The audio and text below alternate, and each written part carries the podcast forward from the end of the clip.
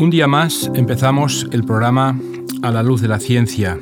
Es un programa que preparamos con cariño los profesores eh, del Colegio Adventista de Sagunto. Nuestro objetivo es desarrollar eh, algún artículo que pueda resultar interesante para nuestros oyentes, temas que son interesantes, que son a la vez eh, con cierta relevancia, y nosotros lo que pretendemos es intentar de resumirlo, de acotarlo, de, ponerlo fácil para que la gente pueda disfrutar y comprender eh, aquellos temas que puedan ser de aplicación personal. En esta ocasión eh, les hablaremos María José López, que es profesora de biología de nuestro centro, ¿Qué tal? ¿Cómo estás? Bien, Joan. Bien. Y un servidor que pretendemos, pues bueno, presentaros un tema que fuera interesante. En esta ocasión queremos hablarlo de, hablar de los plásticos, ¿vale, María José? Eh, un tema de mucho debate, ¿no? Actualmente. Es un tema eh, de gran debate porque las repercusiones eh, que afectan en cuanto a los residuos es muy grande. Fijaros bien una cosa, alrededor de 13, 13 millones de toneladas de plástico son vertidas en los océanos cada año. 13 millones de toneladas de plástico es una barbaridad. Y más que el plástico no pesa tanto. ¿Eh? Hay de muchos tipos de plástico. Nosotros a veces pensamos solo en las típicas bolsas, pero hay de todo tipo, hay, eh, plásticos duros, eh, en, bolsas de plástico, hay una cantidad enorme. Pero eh, lo, que, lo que interesa no solamente por el aspecto físico que daña la vista al ver esto, sino que afecta a la biodiversidad, afecta a la economía y potencialmente también nuestra salud. Es curioso. Hoy hablaremos de un par de casos interesantes sobre cómo pueden afectar nuestra salud los plásticos. Las cualidades de este material barato, ligero y fácil de producir han llevado a que su producción alcance cantidades a las cuales somos incapaces de hacer frente. Eh, en un momento determinado, el ser humano se planteó algo por medio de, para transportar alimentos, material, en fin, poder embalar las cosas adecuadamente. Y pensó en los plásticos, y que seguramente sería una solución interesante en aquel momento. Lo que pasa que la producción eh, que hay es tan grande que finalmente el problema es qué hacemos con los residuos que origina el plástico, ¿no? Porque hay solamente una pequeña fracción de los plásticos eh, que se reciclan, el resto, pues, pues no. Lo más preocupante es que un nuevo informe de la ONU, eh, Medio Ambiente, revela que de seguir las cosas como están, la producción de plásticos no solo crecerá, sino que se duplicará en las próximas décadas. El mundo necesita urgentemente repensar la manera en que se manufactura, se usa y se maneja el plástico. Ese es el mensaje del secretario general de la ONU eh, para que podamos eh, tener en cuenta eh, ese tema, ¿vale? Así que el desafío es grande, ¿verdad, María José? Es muy grande. Yo creo que tenemos un reto y es, eh, bueno, hemos llegado, como tú has dicho, a producir algo que nos parecía interesante. El problema es eso, que se nos escapa de las manos, lo producimos masivamente y ahora, ¿qué hacemos con esto? Porque empiezan a venir, tipo efecto boomerang, ¿no? Todas las consecuencias de esta de estos residuos que no sabemos qué hacer con ellos. Y es que ya desde los años 50 la producción del plástico ha superado la de cualquier otro material y la mayoría de los productos que se, eh, se están haciendo diseñados para ser descartados después de un solo uso. Esto ha hecho que todos los empaques de plástico ahora representen la mitad de los desechos de este material alrededor del mundo.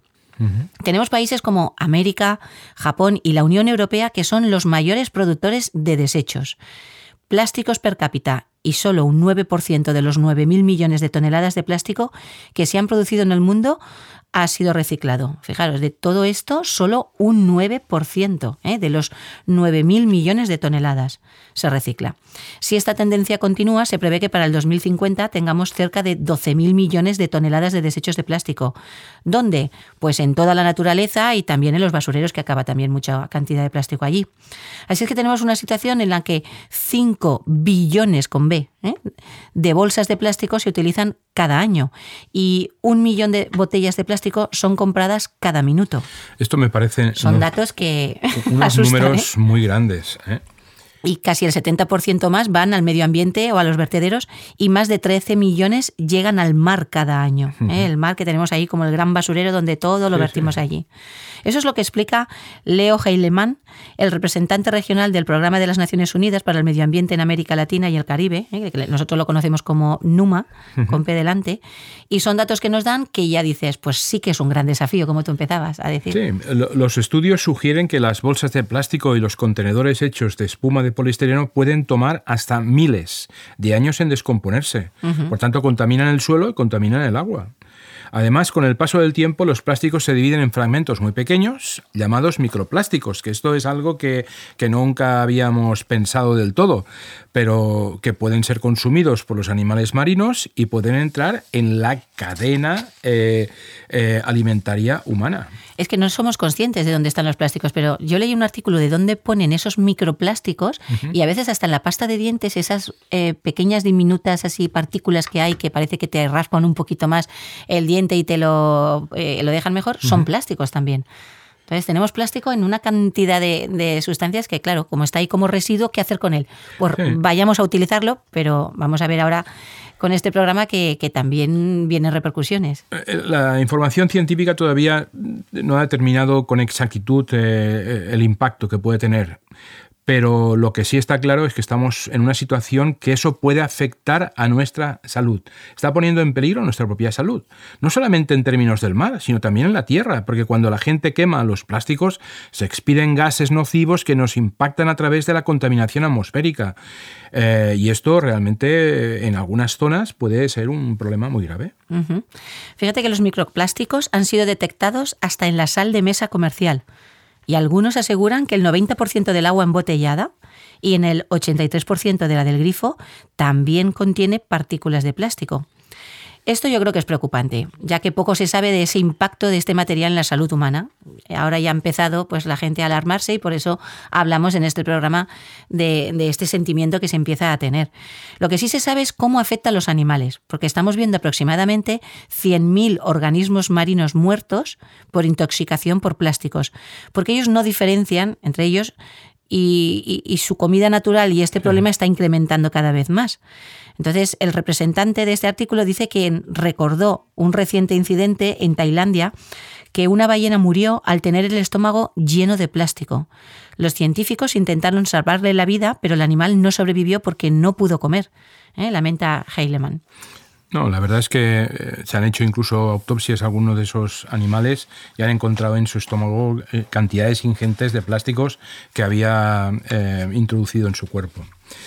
Ya que hablamos del tema este de que los plásticos pueden afectar nuestra salud, hay un artículo muy interesante de un autor llamado Tony Poe que dice así, el plástico afecta a las bacterias que nos ayudan a respirar. Es, un tema, es un artículo muy interesante que vamos a intentar eh, sacarle, eh, digamos, el máximo provecho e intentar de entender.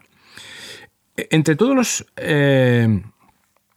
Eh, el conjunto de seres vivos que producen oxígeno y por tanto nos permiten la vida aquí, hay uno que juega un papel importante. Se trata de, un bacteria, de, una, de una bacteria eh, como las algas microscópicas del mar y océanos, hace la fotosíntesis y se llama el Prochlorococcus. Y es responsable de producir, fíjate bien, el 10% del oxígeno de la atmósfera. Vive en el mar eh, con una población estimada de miles de millones, eh, pero es sensible a la contaminación que provoca el plástico. Se estima que los residuos de plástico provocan anualmente un daño económico de 13 millones de dólares en los ecosistemas marinos. Los estudios que se han hecho hasta ahora se han centrado sobre todo en analizar los efectos de la ingestión del plástico, como sobre todo pues, en peces, en tortugas, en cetáceos, como pues, eh, delfines, ballenas, etc. Y un equipo de científicos de la Universidad Macquarie en Australia ha estudiado por primera vez cómo afecta el plástico a estas bacterias que acabas de decir que son productoras de oxígeno y que por tanto reciclan ese oxígeno. ¿no? Recordar que, que bueno, pues eh, nosotros expulsamos CO2, cogemos el oxígeno y hay pues un sistema a través de la fotosíntesis y en este caso también las bacterias nos ayudan a que nos devuelven oxígeno para poder seguir respirando. Como es evidente, una bacteria no puede ingerir pedazos de plástico ni quedar eh, finalmente enrollada en una red que mantiene juntas a veces las latas de refrescos y todo esto que tiramos al mar. Pero la mayoría de los plásticos contienen aditivos, que lo que hace es que se, echan en el proceso de fabricación, eh, se añaden en el proceso de fabricación para evitar la degradación de ese objeto final. Cuando una bolsa del supermercado flota a la deriva, estos compuestos abandonan poco a poco hasta un punto que ya no se ha detectado en aguas de todo que, que, se han detectado en aguas de todo el mundo en, en concentraciones que pueden llegar hasta microgramos por litro de agua. Algunos estudios indican que estos compuestos son tóxicos para los animales, como por ejemplo las pulgas de agua, los embriones del mejillón y otras integrantes del zooplancton. Este nuevo estudio publicado en la revista Communication Biology del grupo de Nature ha encontrado que también lo son en esta bacteria de la Prochlorococcus. Claro, eso es lo que pasa, que esto les afecta, supongo que em, matará a algunos y eso pues eh, disminuye la concentración de, esos, eh, de esas bacterias que nos ayudan a producir el oxígeno que... La, eh, claro, nos cargamos a las productoras de oxígeno, pues tenemos menos oxígeno. para llegar a esta conclusión, los científicos utilizaron bolsas del supermercado hechas de polietileno, de alta densidad y también alfombras para secar eh, los zapatos de cloruro de polivinilo. Dos tipos de plástico utilizados para fabricar también eh, ropa, tuberías, envases, tapones de botella, en fin, eh, algo de uso cotidiano. Algunos de estos objetos se dejaron en el agua del mar y al cabo de un tiempo eh, se introdujeron eh, esas bacterias. Al cabo de 48 horas solamente ya se empezaron a observar las diferencias entre, eh, entre las bacterias que se habían introducido a las muestras de, agua con plástico y las que habían con agua limpia. Por lo tanto, el efecto fue casi inmediato. La producción de oxígeno, la disminución de, esos de esas bacterias, pues llegó, produjo una disminución del oxígeno que, se desprendía. La primera diferencia observada fue el crecimiento. Las poblaciones de bacterias que conviven eh, con los residuos de plástico habían crecido menos que las otras. También se observó rápidamente el descenso de la actividad fotosintética, es decir, la absorción del dióxido de carbono, de carbono y la producción de oxígeno. ¿eh? Está relacionado. Está relacionado. Eh, y otro efecto observado fue el cambio de funcionamiento de algunos genes de las bacterias que ha permitido a los científicos deducir que los compuestos procedentes de plásticos ¿eh? llevan a estos seres diminutos a una situación de estrés. La verdad es que la conclusión es que el plástico tiene efectos nocivos sobre uno de los principales productores de oxígeno del planeta y esto es un interés evidente, más aún cuando el problema de este residuo no tiene una solución inmediata. Entonces, es verdad que de hecho se calcula que a lo largo de la próxima década todos los vertidos de plásticos al mar pueden aumentar. En este caso, el autor habla de hasta 10 veces. Según Esther Garcés, investigadora del Instituto de Ciencias del Mar, extrapolar los resultados del laboratorio a un medio natural es delicado, pero este estudio es que es muy interesante porque permite conocer la respuesta de estas bacterias en un caso extremo. Otra investigadora, Cristina Romera, que es también autora de otro trabajo publicado en el 2018, la revista de Nature Communications, va a concluir que finalmente pues estos compuestos favorecen el crecimiento de otras bacterias que no producen también oxígeno. Así es que, bueno, de toda manera, según la investigadora, los resultados sobre esta bacteria, la Prochlorococcus, indica que el plástico podría afectar negativamente también a la producción de oxígenos en los océanos, lo que estamos diciendo. Esto es justamente lo que hemos de comprobar ahora, directamente ahora en el mar. ¿Eh? Es lo que los autores están explicando en este momento. Y como os decíamos ah, al principio de esta conversación, eh, no solamente porque hay un problema estético, que lo hay, sino que también hay una, un problema serio eh, con todos los seres vivos que, que habitan en el planeta Tierra. Y este es un ejemplo claro de lo que intentamos de explicar. Pero bueno, ¿qué pasa? ¿Hay alguna solución? ¿Hay alguna idea? Bueno, Peter Kersbat, el autor de un informe sobre alternativas al plástico publicado recientemente en la ONU, eh, él decía que no se trata de imponer prohibiciones a las bolsas de plástica, plástico, perdón, se trata de encontrar la manera de motivar a las personas y a los pequeños empresarios a través de subsidios para que desarrollen ideas novedoras para que puedan ser compartidas en las otras partes del mundo. Eh, Kersap estudió varios casos de innovaciones sencillas que están llevando a cabo en los países desarrollados eh, donde hay un problema grande de contaminación. Por ejemplo, mira, en la India están utilizando platos comestibles. ¿eh? Eh, en vez de tener un plástico, un plato de plástico que termina en la basura y en los mares, tenemos uno que puede comerse y que si se come, al menos se, y, que si no se come, al menos se degrada. El proyecto Patrada está basado eh, en, Delhi y fue designado por un grupo de mujeres refugiadas de Afganistán que viven en condiciones marginales y buscaban justamente una, manera de volverse autosuficientes. Ellas hacen platos hondos utilizando harina de pasta de cereales como trigo y arroz ¿eh? para que eh, esos, estos elementos puedan ser o bien consumidos o al menos degradados. Los tazones están disponibles en una variedad de tamaños y los comercializan.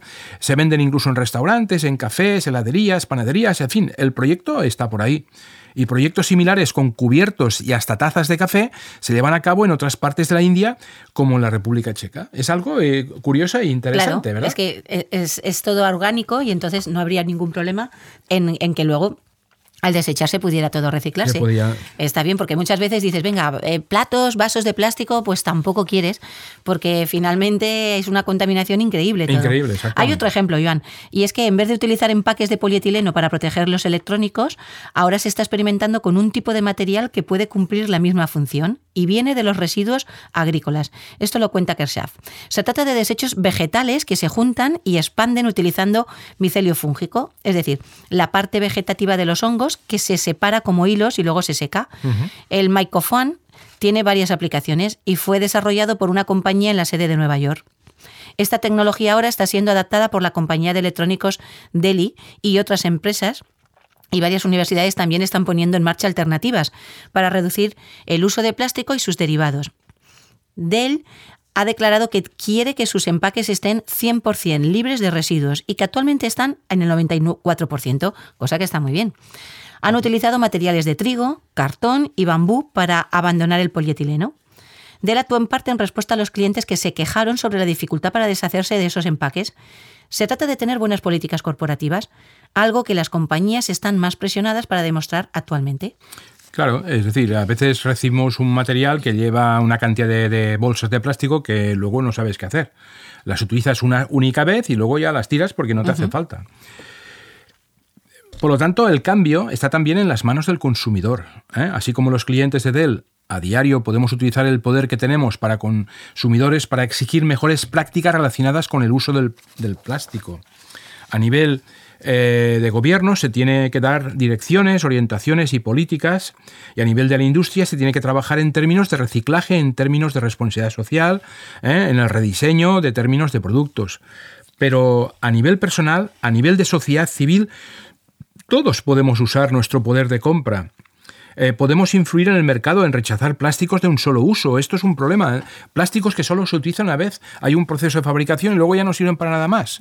Por ejemplo, en las bolsas de plástico, en, las pajitas estas que a veces... Para eh, beber. Para beber.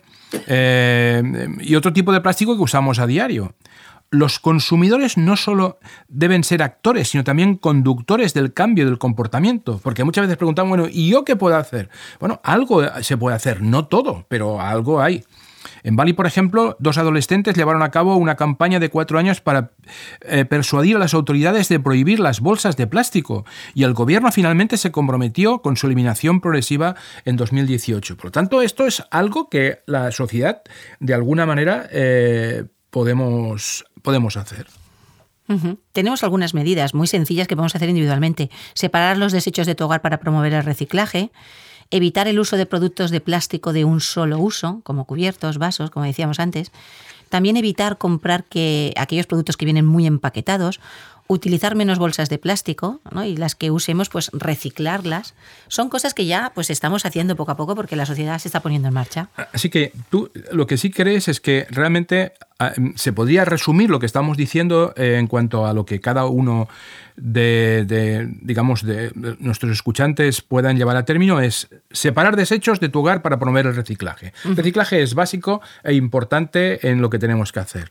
Normalmente en todos los ayuntamientos hay posibilidades para poder, tener cerca. Pues eso uno puede pensar, bueno, ¿y eso para qué sirve? Si son cuatro botellas de plástico. Pero claro, tú juntas muchas botellas de muchas personas, puede hacer esto. Ciudades grandes ¿eh? Eh, aún tiene un efecto mayor. ¿Eh? Evitar el uso de, como tú bien decías, de productos de plástico de un solo uso, ¿no? Sí. Esto a veces... Porque claro, viene mucha gente a casa y por el lío que se te monta de vajilla, tú piensas, venga, algo de plástico lo tiramos. Pues no pasa nada, hoy tenemos electrodomésticos que nos ayudan en las tareas domésticas y tenemos que comprometernos ¿no? con este medio ambiente. Y si estamos viendo que este problema es tan serio, un poco de nuestra parte requiere. Y, además nos puede afectar, nos puede afectar también a nuestra salud. Eh, bueno, ya os dais cuenta que realmente hay muchas cosas que podemos hacer, pero con 9 millones de toneladas de plástico actualmente esparcidas en nuestro planeta, María José, la pregunta es fácil. ¿Tú crees que hay esperanza? Bueno, la respuesta es que sí, pero es verdad que depende un poquito de todos los niveles de la sociedad. Tenemos que comprometernos. Tenemos un planeta maravilloso que lo tenemos para disfrutar y nos lo estamos cargando. Y es una pena. Bueno, ya veis que es un tema súper importante, súper interesante, y que no tenemos ahora ya más tiempo. Espero que, os haya gustado lo que hemos presentado. Eh, habéis visto que hemos hablado de varias opciones, pero sobre todo con aplicaciones personales para nuestra vida. Tenemos una información clara del efecto que produce eh, los plásticos eh, en el entorno donde estamos viviendo y qué cosas pueden hacer las autoridades, las industrias, pero también nosotros a nivel individual. Esperemos que os haya gustado y que realmente eh, podáis eh, ponerlo en práctica.